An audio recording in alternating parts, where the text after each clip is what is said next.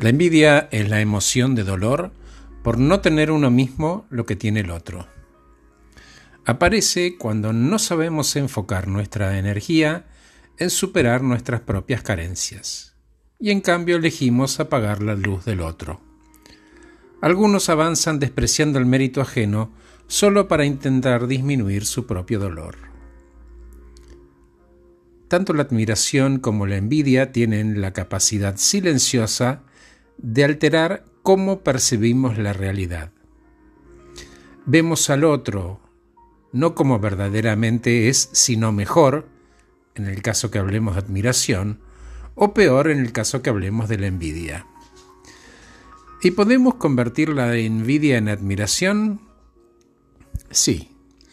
La palabra admirar proviene de ad, que significa sumar, agregar, y mirar, que es ver veo lo mejor en otro y eso me entusiasma para tener objetivos y trabajar para alcanzarlos.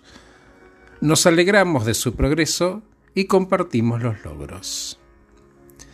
Es imposible no tener envidia, pero también podemos moderarla, dejando de juzgarnos, poniendo en valor el esfuerzo que significó hacer todo lo que hice para lograr eso que me propuse y una vez que realmente valoro lo propio, recién ahí empezamos a ver el éxito del otro desde nuestra luz y yo y ya no desde nuestra oscuridad.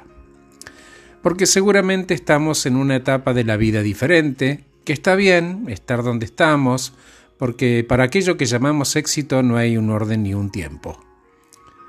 Todos somos únicos, irrepetibles y especiales a nuestra manera, y no somos ni mejor ni peor que nadie Simplemente somos lo que somos y la aceptación es parte de nuestro proceso para vivir más cómodos en nuestra propia piel sin el miedo al juicio.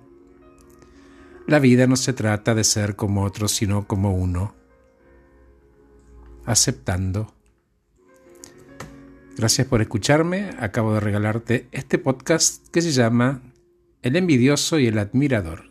Soy Horacio Velotti. Que estés muy bien.